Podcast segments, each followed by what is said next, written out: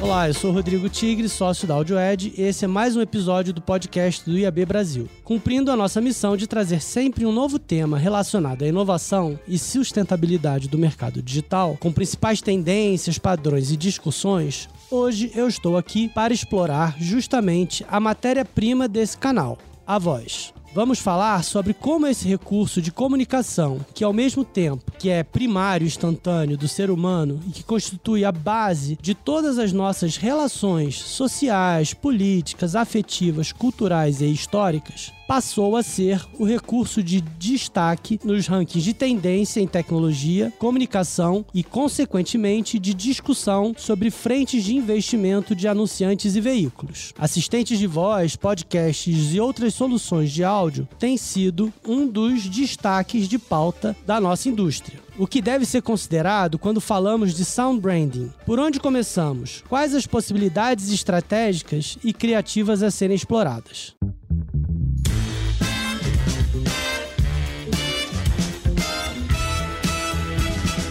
Essa primeira temporada é patrocinada pela AudioEd, a maior plataforma de áudio digital da América Latina. No Brasil, falamos com mais de 42 milhões de pessoas através das rádios online, serviços de streaming e podcasts. O áudio digital já está na estratégia de comunicação da sua empresa? A AudioEd vem ajudando grandes marcas a falar com seu público através do áudio digital e podcast. Quer saber mais? Visite www.audio.ad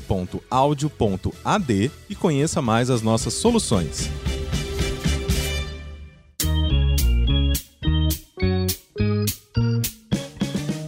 Esse papo, reunimos experts no assunto. Eu estou aqui com Kleber Paradella, ele é Head de Brand Experience da 99, pós-graduado em Design de Interfaces e foi presidente do Comitê de Tendências da Publicidade do IAB no ano passado. Ele é um aficionado por tecnologia e compartilha tendências como professor de pós-graduação e de inovação da ESPM na disciplina Futuro Inteligente e no Bootcamp de Planejamento do Miami Ed School. Em 2014, foi o mais jovem da história a ser indicado como profissional de planejamento do Prêmio Caboré. Bem-vindo, Kleber. Kleber. Obrigado. Eu também tô com a Simone Clias, que é locutora, palestrante, criadora e curadora do Pixel Voice. Simone já foi ouvida em centenas de comerciais de rádio e TV. Ela é a voz do GNT, da Latam Airlines, do Aeroporto de Guarulhos e do canal de assinaturas da Sky. É membro do Clube da Voz e fundadora da Associação XRBR de X-Reality. Pesquisadora de narração para formatos imersivos e tecnologias emergentes e participante de conferências internacionais como a VO Atlanta, SXSW, Voice Over Network, Hacktown, Rio2C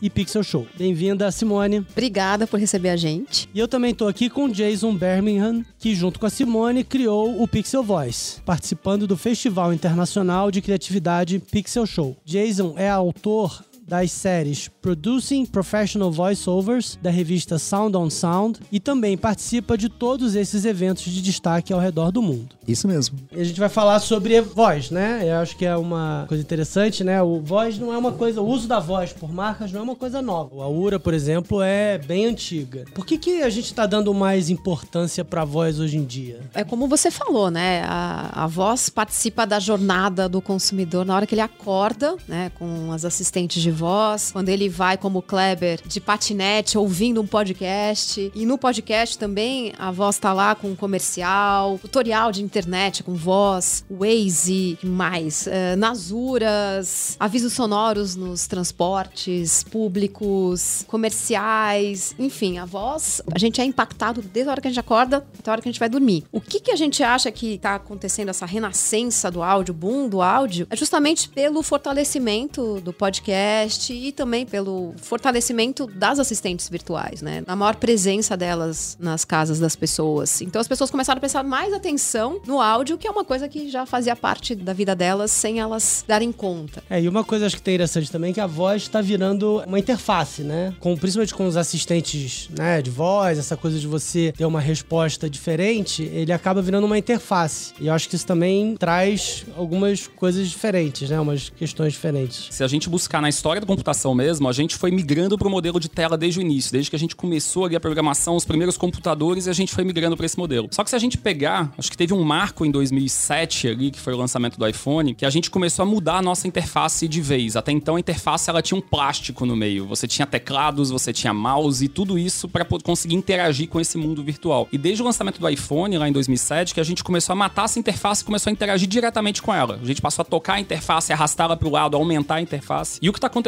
agora é um segundo movimento que é também a gente tirar a interface da nossa frente, ela passar a ser invisível. Então, o que a voz, pensando do ponto de vista de interface, o que a voz começa a ganhar uma relevância gigantesca é que ela começa de fato a fazer parte da nossa vida sem que a gente precise de uma tela intermediando essa relação. Então, a gente já tinha a voz como suporte no rádio, em várias outras formas, na música e tudo que a gente ouvia ali na nossa vida no dia a dia, mas agora, de fato, a gente passa a ter a voz como interface. Acho que essa é a grande transformação que vai mudar essa década agora, por conta da gente eliminar as interfaces da nossa frente. Isso gera uma preocupação, uma tensão, né, lá das marcas com que voz é essa da marca, né? Acho que vocês podiam explorar um pouquinho disso. Como é que as marcas estão olhando isso, enxergando isso? Antes de falar sobre isso, acho que um assunto que talvez seja importante, falando de interface. A interface tem dois lados, tem o input e o output. A voz funciona muito bem como input, porque a gente consegue falar duas, três, quatro vezes mais rápido que a gente consegue teclar. Então, na hora que você está interagindo com uma empresa, um aplicativo, é muito prático você conseguir falar o que você quer e aquele aplicativo entender o que você quer. Mas nem sempre a voz, a resposta de voz é a melhor solução. Por exemplo, se você vai, sei lá, assistir um filme. Ah, eu quero assistir um filme hoje. O aplicativo te mostra, em vez de falar, ah, tem esse filme e tal a tal hora, outro filme e tal a tal hora. Então, a interação, a resposta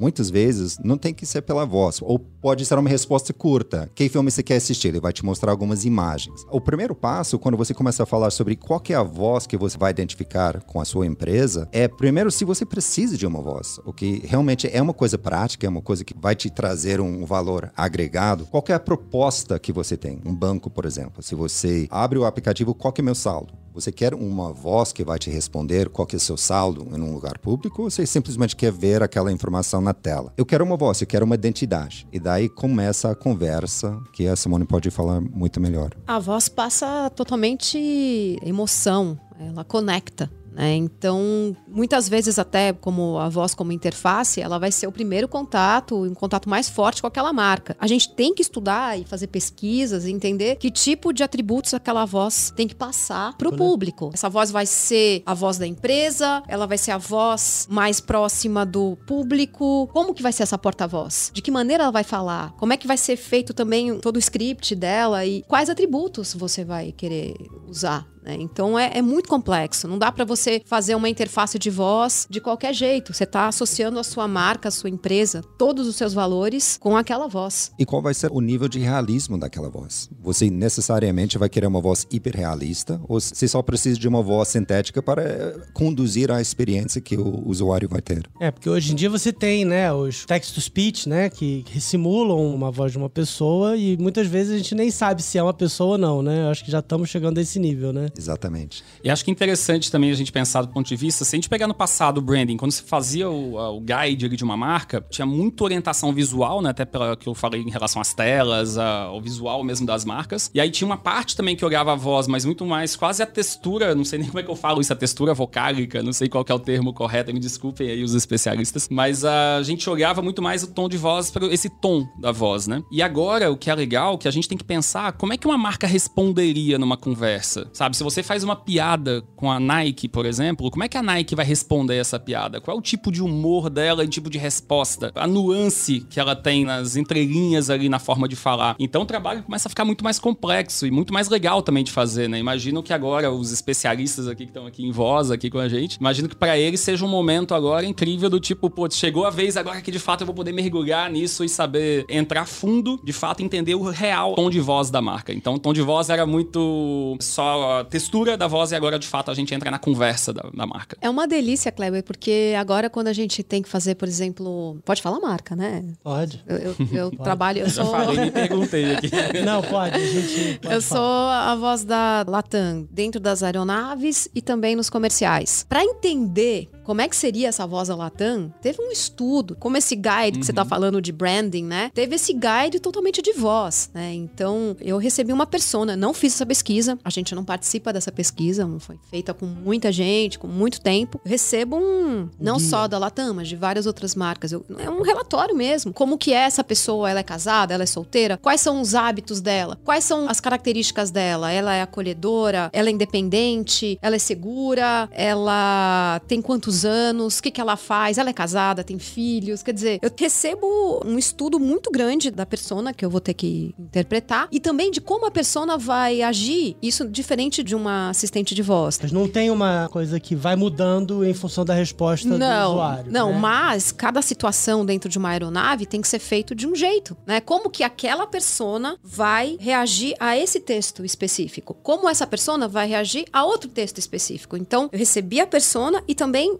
orientações de cada partezinha que eu ia gravar, como ela ia se comportar dentro daquilo. Isso é um exemplo que eu tô falando, né? Mas isso cada vez mais a gente recebe pra gravar relatórios e você vai desenvolvendo junto com os diretores. Não é assim, vai lá, grava aí. Não é mais isso. É muito né? importante Hum, porque isso. a Simone, ela é profissional de voz, ela é locutora, publicitária. Isso significa que ela pode interpretar. A gente faz um teste, por exemplo, para uma empresa, como que vai ser a voz da marca. E a gente manda um teste. Ah, não é essa voz que eu quero, mas não é questão da voz, é questão do jeito de falar. Então, se a gente recebe um briefing completo, a Simone pode adaptar a isso. Ela pode criar essa persona. E às vezes é o mais importante é receber um briefing completo, fazer esse estudo do que necessariamente achar aquele profissional que tem aquela voz que você acha que você vai associar com a sua marca. É quase que um acting, né? Uma atuação, né? Um- você incorpora um personagem e vira o personagem, aquela voz da marca. né? Total, eu vim do teatro. Então, quando a gente ia fazer uma peça, a gente fazia. Não era pesquisa com dados, mas a gente fazia toda essa. Quem é esse personagem? Quem é essa persona? Era a mesma coisa. É legal a gente analisando aí como consumidor, assistindo as propagandas. É engraçado como isso migrou no passado, que você tinha a voz empossada, a voz de locutor. E hoje o que é mais legal, eu ouvindo mesmo a Simone e o Jason falando, que é a voz natural. E que as marcas talvez estejam nesse movimento, né? De tentar buscar cada vez mais a voz natural e tudo assim como tá acontecendo com as interfaces. Não ser mais aquela voz de propaganda, mas a voz que se fala no dia a dia. É, isso com os assistentes pessoais, isso é muito claro, né? Quer dizer, a- o objetivo máximo de um assistente pessoal é parecer uma pessoa ali do outro lado, né? E eu imagino que o trabalho disso seja bem complexo, né? Até porque você tem as nuances da língua, até vocês conhecem um pouco desse processo de localização, né? De tropicalização desses assistentes de voz. Vocês podem falar um pouquinho sobre isso? Você sabia que é uma das primeiras experiências de voz natural na casa das pessoas? Você lembra da marca aqui no Brasil? Foi do Avast. Avast é o antivírus. Eles colocaram aquela voz super natural, suas definições de vírus foram atualizadas, que foi a voz da Simone. E ela- Agora, obviamente, a Simone vai ter que fazer pra gente a voz do Avast aqui. Vamos lá, Simone, o microfone é todo seu. Suas definições de vírus foram atualizadas. Muito bom. E no começo dessa experiência, que foi 10 anos atrás, o que a gente viu na internet, a resposta das pessoas, que as pessoas ficavam incomodadas, que parecia uma voz do além na casa deles e eles esqueciam que o computador estava ligado. Então, nessa época, não era normal você ter uma voz natural na sua casa. Então, Se fosse robô fosse umas coisa mais metálica, né? Seria melhor naquele momento, né? Exatamente. E também, diferente das assistentes que são acionadas, elas são chamadas para participar da conversa, o Avast entrava sem ser convidado. Então, ele atualizava de madrugada e começava aquela voz falar dentro da sua casa. Quer dizer, era, era diferente, né? A gente até tentou mandar para eles algumas coisas robóticas, mas eles não, eles aprovaram o natural, né? O mais natural possível. O que eu lembro robótico, década de 80, 90, entregando a idade aqui. O Miura, lembra o carro que falava? Então tinha um carro Miura que falava e ele tinha uma voz super robótica. Se puder botar depois na edição aí. Que legal. É, e ele falava, colocar cinto de segurança, fazer se- gasolina está acabando. E ele tinha uma voz hiper robótica. Vale a pena pesquisar. E o slogan Que que todo mundo falava do carro é que era o carro tão moderno que é o carro que falava. Amarre o cinto de segurança, solte o freio de mão. Mas, Kleber, deixa eu fazer uma pergunta para você. É um assunto que a gente fala muito. Você não acha que a voz tem que bater com a tecnologia que tem por trás? Com a inteligência artificial? Se você tem uma voz hipernatural e você coloca numa URA e você liga, a sensação, às vezes tem uma URA que tem um teclado e eles imitam como se estivesse falando com uma pessoa real. Mas daí, a partir do momento que você percebe que não tem essa tecnologia por trás, cria uma coisa frustrante, né? Então, às vezes, quando você tem uma tecnologia limitada, de repente seria melhor colocar uma voz, como você falou do carro. Bom, até o Tigre falou, né? É, assumidor assumidamente, né? Assumir que é. Eu, particularmente, eu tenho um pouco de ranço. Quando eu ouço aquele tecladinho batendo, é, me dá um pouco de desespero ali, enquanto você tá na URA esperando. Eu concordo com isso, só que se a gente lembrar na tecnologia, se a gente voltar lá, desde a década de 80, 90, a gente sempre se frustra no início das tecnologias. Lembra do computador, o que era a década de 90, um PC? Todo mundo tinha que ter um sobrinho que soubesse hardware para desmontar o computador, passar borracha nas conexões dele, sacudir. Eu tinha um computador que eu tinha que sacudir pro HD dele voltar a funcionar. Computador era uma coisa para você xingar. E depois hoje a gente esquece. Você consegue comprar um computador hoje sem se preocupar mais com tantas coisas, com vírus, com as coisas que a gente tinha que se preocupar. Vamos pensar celular. Celular década de 90 também era um trambolho, um tijolo que não servia para muita coisa, que dava um monte de pau, não funcionava e tudo. E hoje a gente não se preocupa mais. Você tem uma série de marcas smartphones super bem. A minha sensação hoje, quando a gente fala de assistente de voz e atendimento automatizado, é que a gente tá nesse início, que é aquela fase que a gente xinga. Então, Alexa hoje, por exemplo, o Google Home, todos os assistentes de voz, apesar de testar todos em casa e adorar, mas é aquela coisa que ainda se passa raiva, de você pedir uma coisa e tocar outra, você usar só para música e luz ali na sua casa, mas você não tem de fato tudo conectado na sua vida. Eu tenho a sensação que Alexa e Google Home estão para as plataformas de voz, assim como o computador estava na década de 90 o celular. Mas é bom a gente desde já saber usar, saber aproveitar, porque da mesma forma que o celular mudou a nossa vida, ele no início era um perrengue e mudou a nossa vida, o assistente de voz ele de fato vai mudar também. E é legal pensar sobre isso, né? É, que a gente tá, acho que num momento onde as pessoas primeiro estão descobrindo como é que funciona esses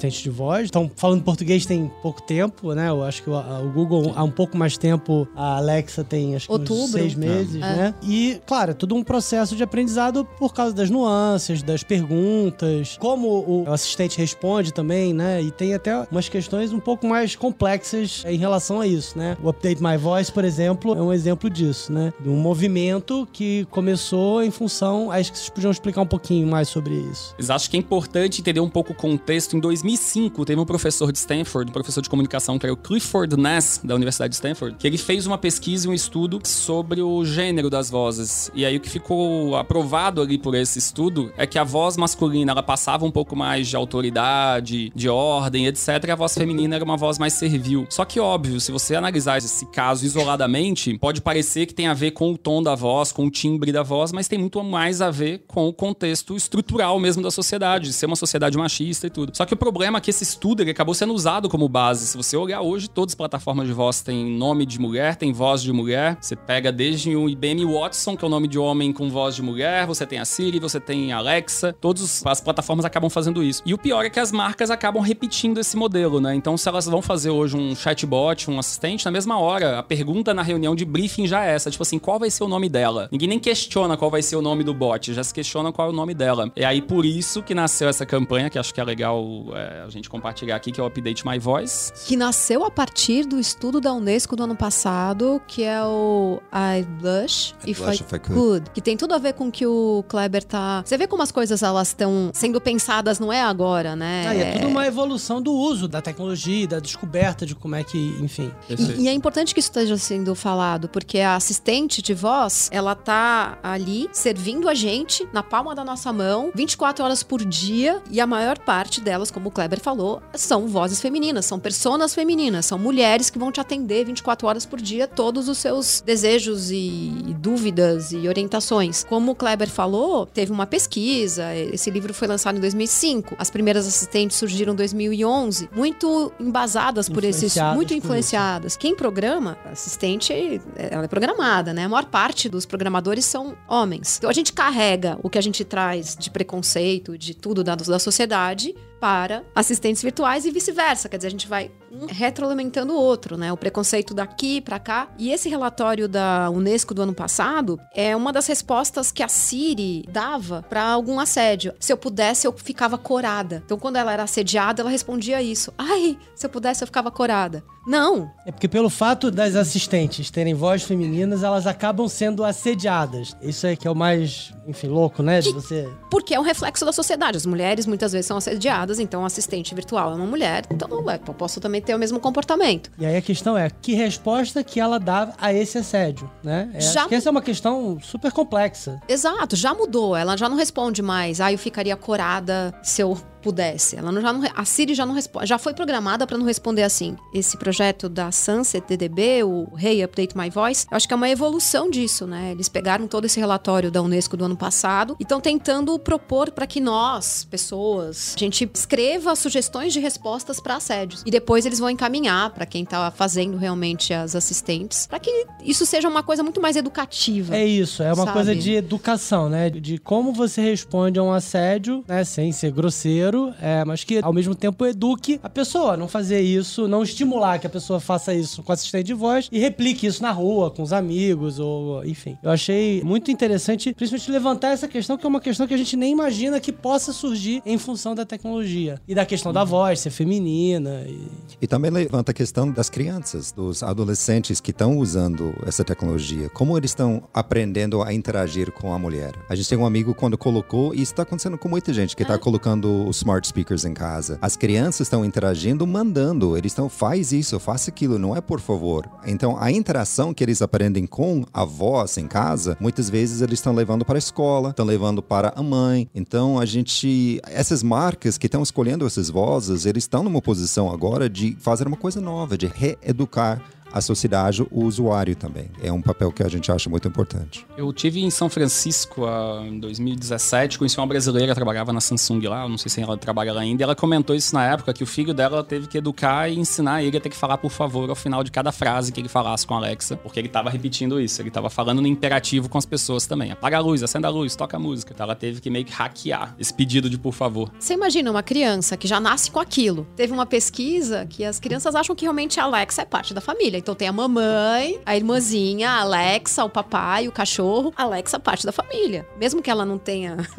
ela não seja humana, ela é uma parte da família. Então por que, que ele vai tratar ela assim? E é muito, gente. Tá tudo começando. Então precisa parar e pensar nisso mesmo. Por isso que esse projeto é legal. Aliás, tem uns casos de feio, que eu, como eu falei, a gente tá no início, então no início a gente ainda tá aprendendo, né, como lidar. Então sempre aparece algum caso de feio de criança. De criança que pediu não sei quantas pizzas pra Alexa e tiveram que, antes da, dela ter proteção ali de voz, né, hoje ela consegue identificar. Eu vi um caso curioso no Natal passado, que uma Alexa acabou fazendo o spoiler do presente Natal e arruinou o Natal da criança, porque ela recebeu uma mensagem, uma notificação que o presente estava chegando, que era uma câmera. E aí a minha mãe perguntou, Alexa, leia a mensagem em voz alta, ela leu a mensagem e é isso. A gente não tá acostumado com essa história da privacidade em relação à voz, né? A gente fala no celular com ele no ouvido, quando fala, né? O áudio. Alguns até ouvem o áudio ali em público, mas em geral as pessoas fazem. E o terceiro, que foi outro dia, uma, vi também no YouTube, uma criança que ela pede, bonitinha demais, assim, ela pedindo uma música pra Alexa tocar uma música, e aí a Alexa entende que é um conteúdo pornográfico. Aí os pais saem correndo desesperados, Alexa, Alexa, stop, stop!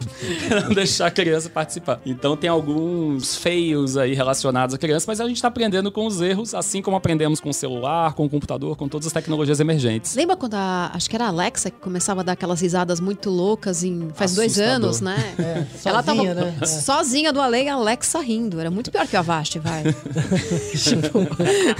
É, não dá, né, gente? Porque assim.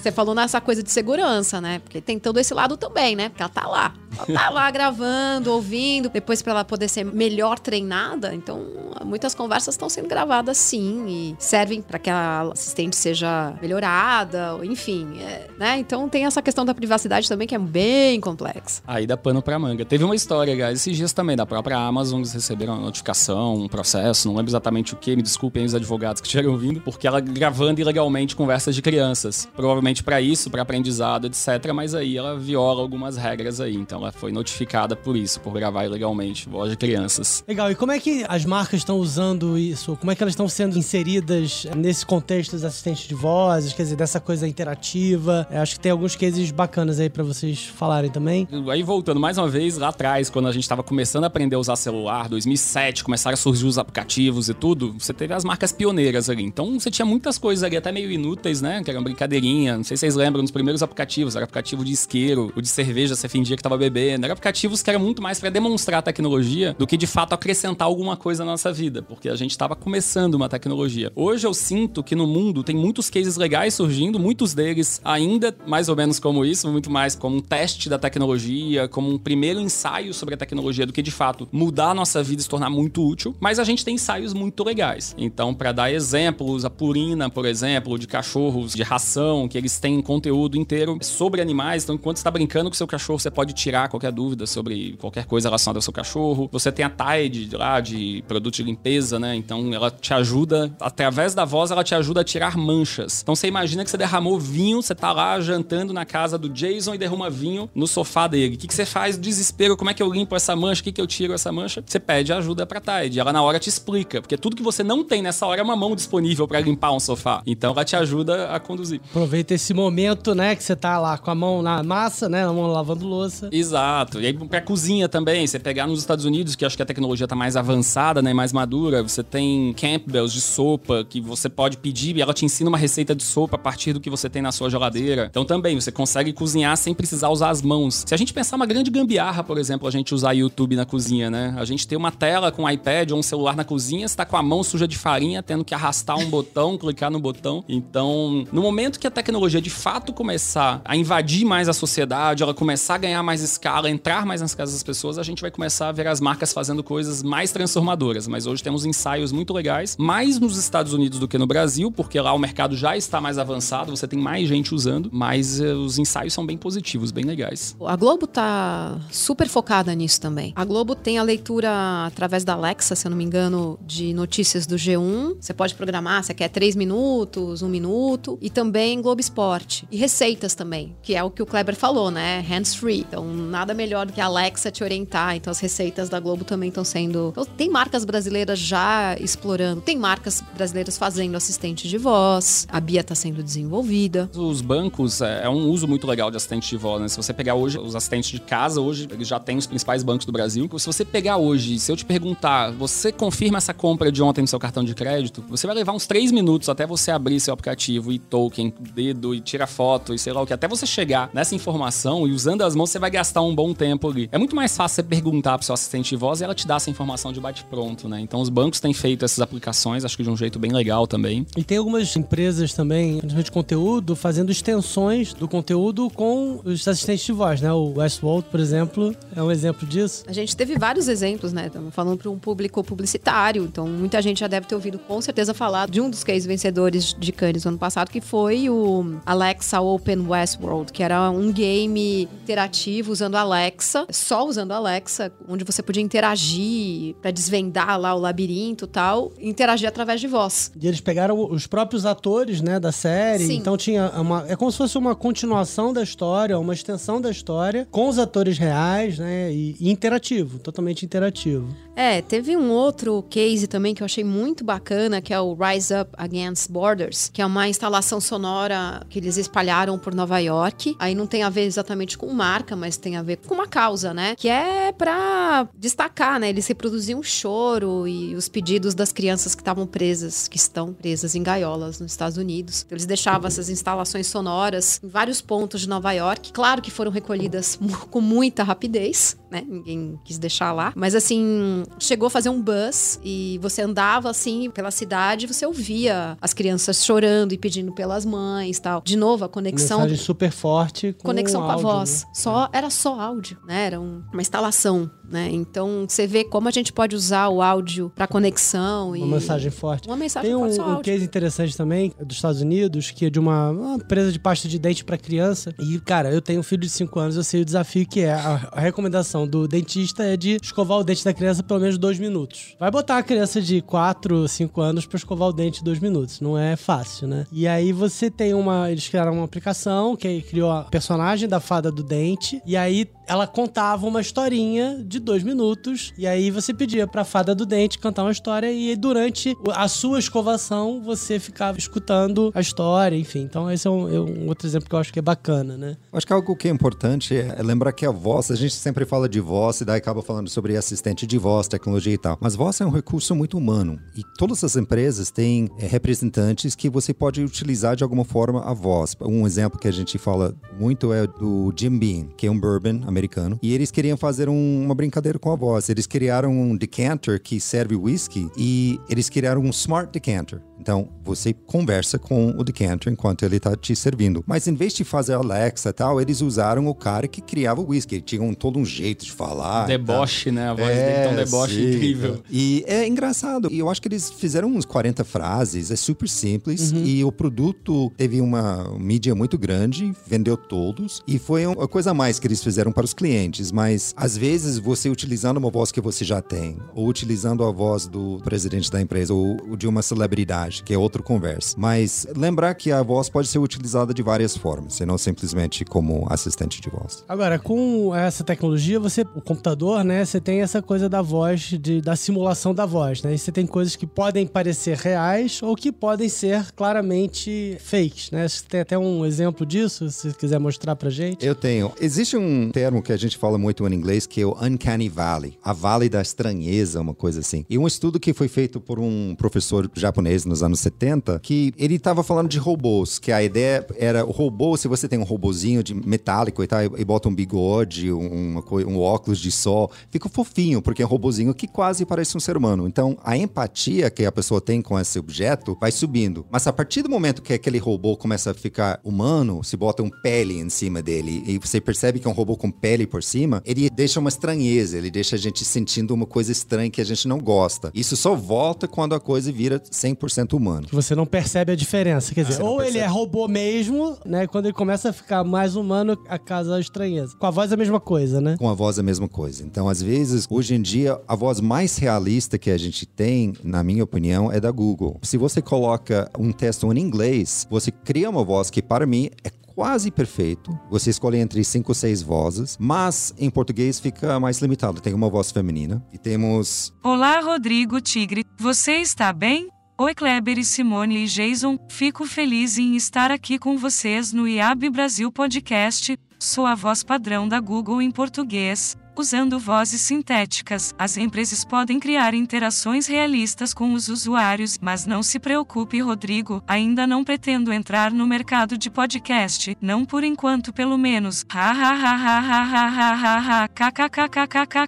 Então, essa voz nitidamente é uma voz sintética. Então, quais são as aplicações de uma voz sintética nesse caso? Então, você está lidando com uma voz que vai te orientar, que vai te ajudar com uma coisa, mas em nenhum momento você vai achar que aquela, aquela voz é. E no final, quando ela fica rindo, é até fofinho, porque você sabe que é um computador rindo e daí a gente não estranha. Mas se fosse uma voz quase humana e começa a rir, daí talvez seja gerar uma estranheza. E até essa voz intermediária que a gente sabe que é um assistente de voz, ela começou a fazer super parte da cultura popular, né? A quantidade de propagandas que a gente vê usando essa voz assumidamente mesmo. Agora, no carnaval desse ano, não sei se vocês chegaram a ver, mas a Alexa tá puxando um bloco de carnaval. Não vi. Então tem um bloco de carnaval de São Paulo sendo puxado pela Alexa, foi anunciado isso publicamente, é uma promoção da Amazon aqui no Que Brasil. legal. É, tem um. Eles fizeram, logo após a- o Flamengo vencer a Libertadores também, eles fizeram um, um É, isso action ali. viralizou. Até se puder botar no play aí, você perguntar, Alexa, o que, que aconteceu em agosto de 81? Aí ela, olha o que ela responde. Em dezembro de 81, botou os ingleses na roda. 3 a 0 no Liverpool, ficou marcado na história. E no Rio não tem outro igual. Só o Flamengo é campeão mundial. E agora, seu povo, pede o mundo de novo. Ela canta, então o que é legal é que a- faz parte da cultura popular. Ou você tem desenho animado, filme, propaganda. Eu falo sempre, até a propaganda da Havaianas, que era o Vladimir Bricha falando: Sansão, pegue a coisa, Sansão, apague a luz, Sansão, apague a casa. Cara, uma referência direta a um assistente de voz, mas que ele brinca ali com o cachorro dele, como se o cachorro fosse assistente. Então tá invadindo a cultura popular essa história do assistente virtual. É, e essa voz, eu acho que é inclusive a voz do Waze, né? Então acho que muita gente conhece essa voz, né? Pega a direita, né? muita gente usa isso. Mas o Waze é um ótimo exemplo, porque o Waze você tem uma limitação de falas. Então você pode colocar uma voz muito humana, você pode até gravar a sua própria voz. A gente fez essa brincadeira em casa. Então você consegue fazer uma voz que é muito humana, que é uma voz humana, porque você tem, sei lá, 40 falas que vai gravar. Não é um text-to-speech. O Waze já usou celebridades também. Ah, eu quero fazer a voz dessa pessoa, a voz da. Né? Como é limitado, dá pra fazer isso. O Google tentou fazer isso com John Legend, anunciou que uma das vozes do Google ia ser o John Legend, e aí prometeu pra dia tal, mês tal, não foi. E aí demorou um tempão, aí apareceu o tal John Legend. Mas, de novo, o John Legend não gravou, não ficou lá 500 horas gravando tudo. Então, ele responde algumas coisas bem limitadas. É aquela coisa de você prometer e cumprir, né? Ele responde coisas bem limitadas e o resto é respondido pelos assistentes normais. Um ponto positivo do Google é que o Google saiu na frente e ele tem opções masculinas, femininas e mais do que uma opção. Então, até porque o jeito de gravar é bem mais rápido que eles têm, né? Eles começaram a pensar um pouquinho mais essa diversidade. O Google já saiu um pouco na frente. A gente aqui mesmo, a gente usou vários termos em inglês misturados com português e tudo, e isso no dia a dia acontece, né? Às vezes eu tô falando em português com o Google e peço uma música americana, por exemplo, uma banda gringa. Aí ele não entende. Aí eu tenho que pedir em inglês pro Google para ele tocar aquela banda, mas se for uma banda brasileira eu tenho que pedir português. Eu lembro que assim que eu comprei meu Google Home lá atrás, meu pai foi lá em casa e ele ficou meia hora tentando ouvir Van Lins. Aí falou: "OK, Google, play Ivan Lines". Ivan Lines. a gente tinha que tentar fazer simulacros ali, mas também tem essa questão da gente a diferença de idioma ali no final você acaba tendo que ser bilíngue, enquanto ele deveria entender quando você tá falando uma língua ou outra. Agora temos um bilíngue aqui que poderia explicar pra gente essa técnica. Olha, eu vou te contar uma coisa. Como é difícil ensinar uma máquina a falar, eu sou gringo, eu cheguei aqui 25 anos atrás e ainda hoje tenho sotaque. Essa coisa de linguística, de adquirir uma língua, de falar de um jeito que é totalmente natural, 100%, até para o ser humano não é fácil. Agora, falando na Alexa, né, que você tinha até perguntado no comecinho, ela foi localizada para o Brasil. Então, a Alexa brasileira, eles tiveram toda essa preocupação de fazer com que ela entendesse diferentes sotaques, porque o Brasil tem... É, A gente são quase não entende todos os regionalismos, sotaques. né? É. Vários. Então a Alexa, quando ela veio pra cá, também não foi assim, de um dia pro outro, né? Ela foi todo um estudo, né? A Alexa brasileira é diferente da Alexa japonesa e francesa, ela é muito mais informal, ela é mais relaxada, diferente das outras que são muito mais práticas. E ela também foi programada para entender essas palavras em inglês abrasileiradas, né? Então teve essa localização, que não é só uma Tradução. florici- tradução simples. Ah, jogaram a Alexa aqui falando português. Então, esse fato dela cantar hinos, dela entender memes e brincadeiras, ela tá sempre gravando É, também. que tem né? a coisa não- da, da persona, da personalidade, né? Da coisa que você, a gente falou no início, da- dessa persona dessa voz, que não é só a voz em si, é todo uma, um, entorno dela, não é a personalidade. E ela tá super sendo treinada e é contínuo, é um processo contínuo. Essa atividade, essa ação que você fez no carnaval, deve ter sido recém-gravada. Dizer, tá É, isso é até uma outra preocupação que as marcas talvez tenham que ter, né? Porque como o Brasil, a gente não tinha lembrado disso, mas ele é muito grande, muito regional e sotaques muito diferentes, né? Não só sotaques, mas, mas gírias, etc. Então, quando você tem uma marca que quer falar com públicos específicos, talvez faça sentido também pegar pessoas, né, relacionadas àquela região, Total. àquele, ter essa preocupação. Eu tenho um amigo baiano, Daniel Cardim, que ele lá atrás ele foi convocado pela Apple. Eles pegaram um grupo de São Paulo, sei lá, tô falando de oito anos atrás, sete anos atrás, e ele teve que passar alguns dias o dia inteiro falando ali no microfone e tudo pra poder para reconhecer sotaque de baiano. E ele participou de um grupo com outros nordestinos e Que tudo. legal. É, e era nessa época, eu achei super curioso. Agora a gente tá falando sobre localização e tudo, mas isso lá atrás ainda, quando eles estavam aumentando a tecnologia, quando assim que a Siri começou a falar português. Tudo é bem complexo, não é assim, ah, vou fazer uma assistentezinha. É. Eu tenho uma. Agora eu vou essa parte polêmica, tá? Eu tenho um pouco de ranço com chatbot. Então, eu falo que o chat já começa com chato no nome. Porque às vezes eu sinto que às vezes tem uma pressa das pessoas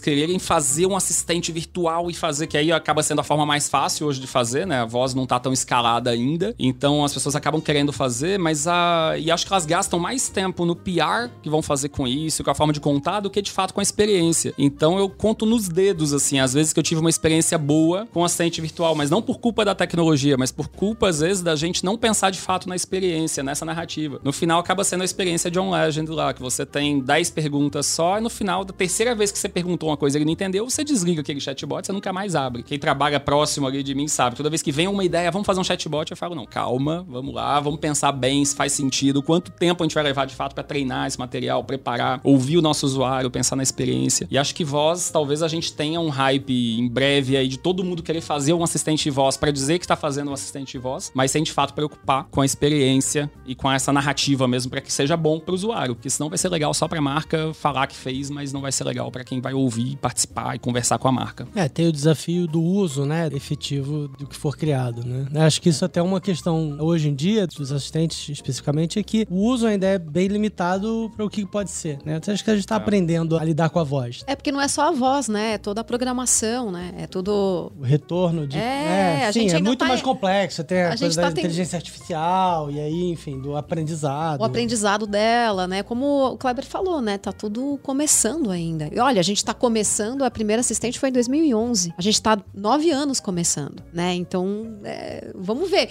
É que agora as coisas vão muito mais rápido, né? Então, daqui a uns três, quatro anos as coisas já vão estar diferentes. Até o, jeito que o Google usa pra gravar, ele simplificou muito. Como funciona tecnicamente essa gravação em si da voz para assistente e tudo? não tem um jeito só, né? Basicamente, ó, gente, tem gente que entende muito mais que eu que pode falar. Mas basicamente, o locutor ou os locutores, tem assistentes formados por vários, como o Kill, né? O locutor grava frases absurdas, totalmente pensadas, para que depois eles possam desconstruir essas frases pra depois juntar. Então, o cachorro do cavalo amarelo, azulzinho, sei lá. Frases gigantescas. São horas e horas e horas. Por isso que o John Legend não gravou uma deles só. Porque é muito. Mesmo o Google. E aí tem essas que é o corpo. Também tem a gravação de coisas que vão ser muito usadas. Vira direita, vira esquerda, bom dia. Que aí já grava a Vai frase certinha. natural, né? É. E também tem essas brincadeirinhas, que é o que você falou da Alexa O cantar rato o roeu a hino. roupa do rei de Roma. É, né? ela cantar piada. Então, assim, são basicamente isso. Agora, tem tecnologias que precisa de menos tempo de gravação É, pra teve conseguir uma reproduzir, né? teve uma empresa chamada Lyrebird e era um site que você entrava e você lia em inglês 30 frases, como a Simone falou, frases que não tinham sentido, mas ele aprendia os fonemas e ele conseguia reproduzir a sua voz de um jeito que parecia, você reconhecia a sua voz. Às vezes parecia mecânico, mas você sabia que era o Jason falando. Com 30 frases. Com 30 frases. Você já um Agora,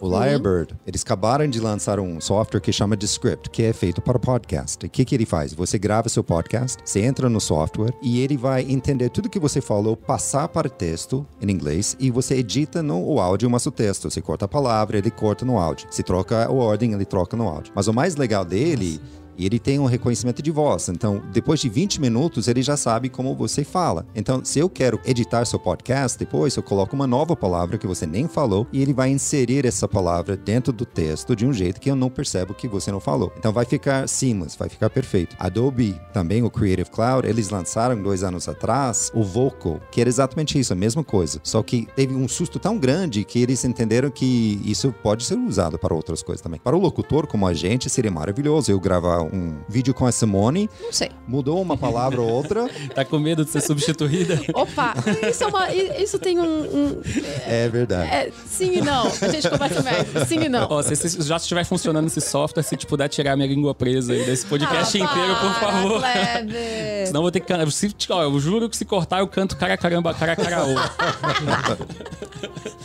Mas, gente, vamos falar sério. Você, Adobe, quando lançaram o Photoshop, todo mundo ficou assustado que isso nunca mais a gente vai ver uma foto e saber que é aquela Real foto real, né? não, é. Mas tudo bem, aconteceu, todo mundo usa Photoshop. Hoje em dia existem fotógrafos ainda. Agora, se quando lançar esse software, que vai lançar, alguém vai lançar, que já existe, vai ser utilizado para. Mas a gente nunca mais vai saber o que foi falado, se é real ou não. É, o deepfake, né? Com vídeo, isso já acontece. Mas né? com voz é muito mais fácil, né? É muito mais fácil. Muito mais fácil. O Kleber, que adora estudar, falar sobre deepfake, até levou um. Bruno Sartori, É, que é lá um no Rectal. gêniozinho aí, que faz hoje todos os deepfakes da internet. O cara tá quase dois anos fazendo isso, então tá todo mundo começando a fazer agora, ele já tá lá na frente, já aprendeu, já tá super desenvolvido. Agora, você imagina com áudio. Porque o Bruno tem todo aquele trabalho, né? O Kleber levou o Bruno na palestra dele do Hacktown, que é um evento, aliás, super legal. E o Kleber sempre leva convidados especiais, inusitados pra esse evento. Mas imagina com a voz. Essa coisa do deepfake é já, de novo, já um outro tema que a gente vai ter que falar muito sobre isso, porque você vai receber uma gravação com essa história que a gente tá fazendo, assim, esse podcast. De repente, eles já vão conseguir extrair as nossas vozes só com esse podcast e reproduzir e depois mandar pra Nathalie, eu pedindo dinheiro pra ela. É, Gente, toda tecnologia tem o seu lado lado bom, o seu lado Exatamente. ruim, e isso é inerente acho, que, do ser humano, né?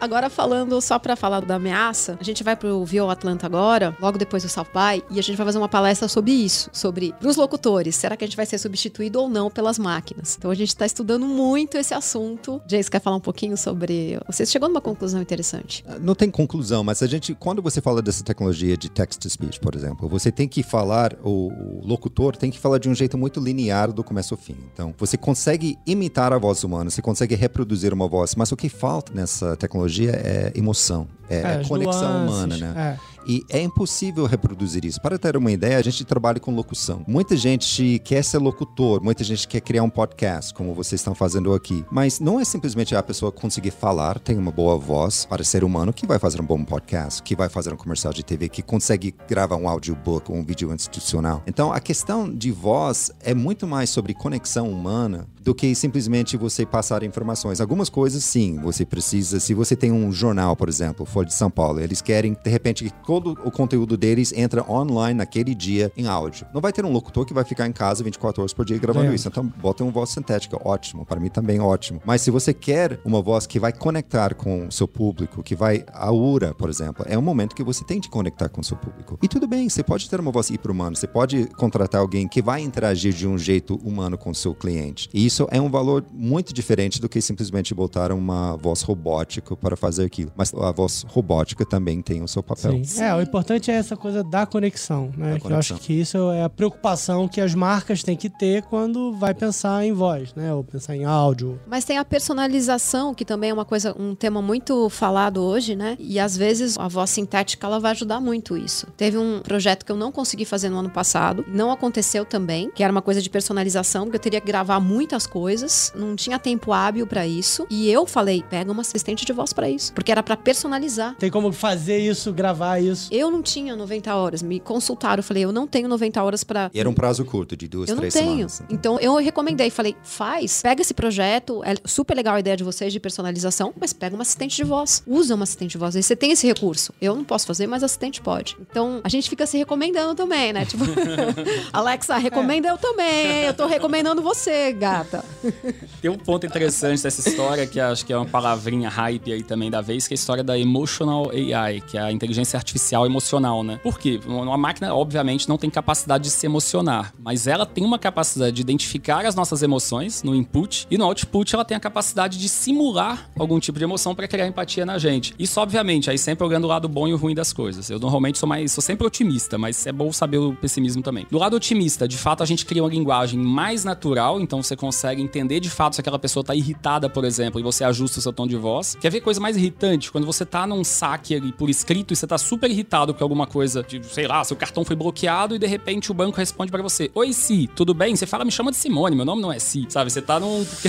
você não tá no momento ali daquela empatia, porque às vezes a pessoa não teve essa sensibilidade. E a máquina, mais ainda, não vai ter essa sensibilidade. Então, o que é legal que a, a resposta consegue se adaptar aos seus inputs e outputs. O ruim disso, que é o lado ruim, é de fato a capacidade de uma máquina começar a manipular os nossos sentimentos. Porque se de certa forma o algoritmo consegue entender a forma que a gente está se portando ó, e a forma que ela consegue mudar a nossa percepção, se ela consegue nos conduzir, então existem alguns riscos aí de viés. Tem um instituto Gartner, né, que sempre solta todo ano lá os, as análises que ajudam a pautar o mercado financeiro a investir em novas tecnologias. Eles fizeram um estudo chamado Maverick no final do ano passado agora, final de novembro de 2019, em que ele faz esse alerta sobre a capacidade da tecnologia, da inteligência artificial emocional, da voz, influenciar as nossas decisões e o quanto que as leis deveriam agora já ser adaptadas e olhar para isso. Que a gente vai começar a ser manipulado sem a gente saber, por conta da voz. Mas aí sempre é o lado positivo e negativo das coisas, e eu tendo a acreditar que a gente vai se adaptando, que no final das contas as coisas vão ser mais positivas que negativas, mas é uma discussão que tem que sim acontecer. É, como toda nova tecnologia traz essas questões e a legislação tem que seguir de alguma forma, né? Ela sempre vai depois, né? Isso a gente vê isso com É. privacidade, a gente vê isso com uma série de coisas. Eu acho que a gente tá explorando a voz ainda, né? As marcas estão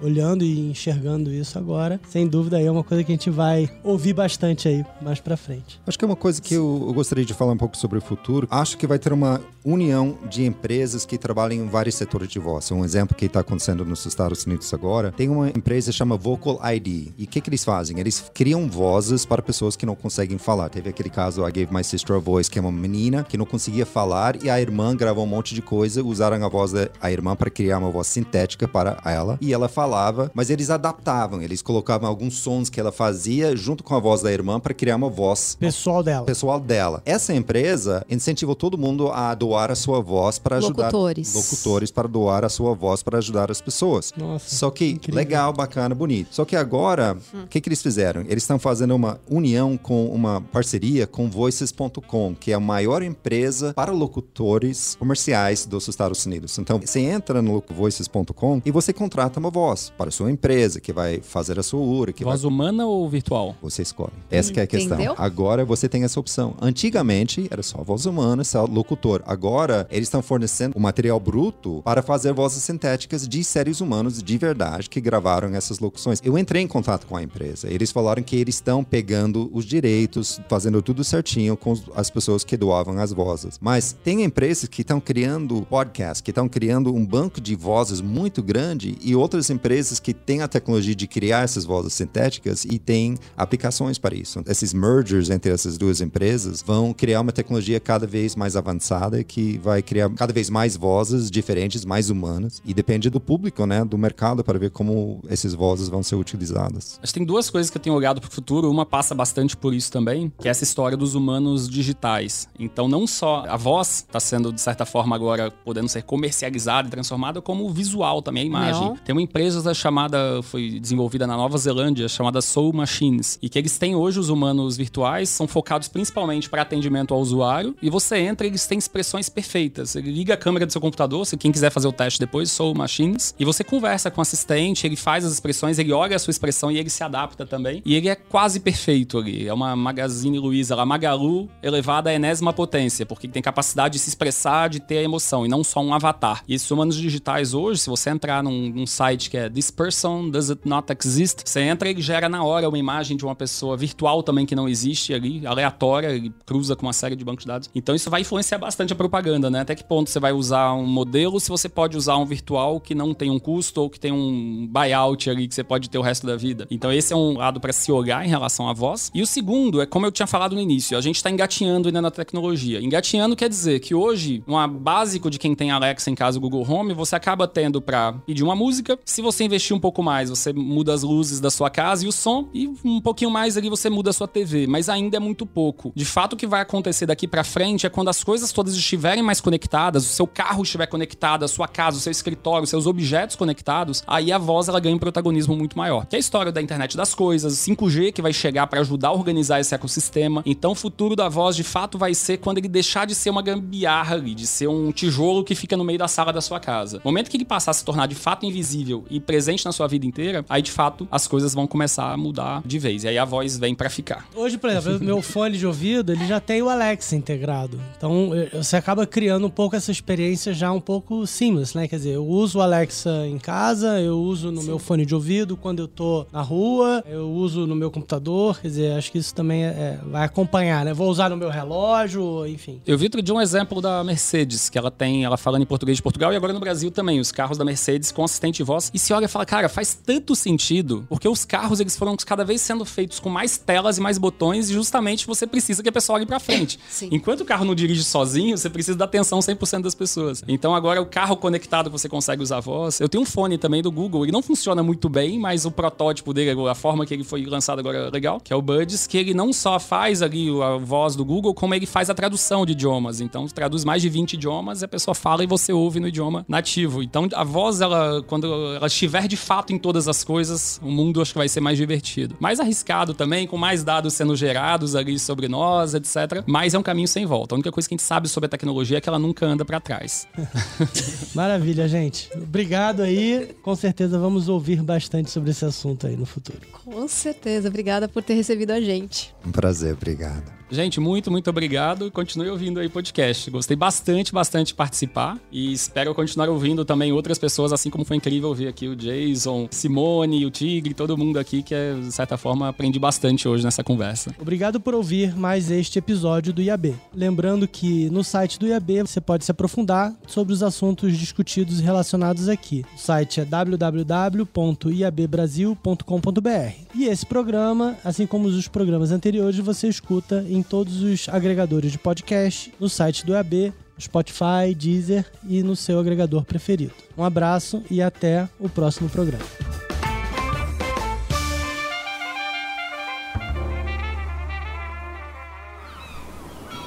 Este podcast foi editado pela Maremoto.